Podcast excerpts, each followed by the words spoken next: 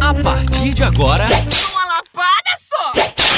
Gente, olha só uma coisa que eu queria muito perguntar hoje pra vocês duas, minhas amigas Santuza e Nata da Silva. É a questão da verdade. Vocês, quando tá com a- uma amiga do lado, você realmente fala tudo a verdade na vera mesmo?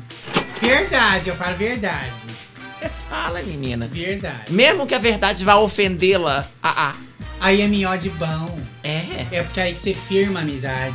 Hum. Entendeu? Se você é amiga mesmo, você é amigo, você fala "Ô, bem, ou você tá com cheiro estranho na boca. Entendi. Você não abre esse braço, porque aí você espanta as pessoas que estão ao redor.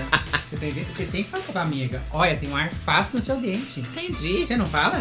Aí eu tenho um pouco de medo de atrapalhar, de perder a amizade. Você não acha, Santuza? Eu acho simplesmente que eu só tenho o direito de falar isso pra pessoa se aquilo que ela está executando enquanto modo de vida me prejudica enquanto ser humano. Por exemplo, se a pessoa tem um Wi-Fi na casa dela e não passa a senha, eu acho que isso tem que ser revelado. Querido, por favor, Fa- Libera a senha pra libera a nós. senha.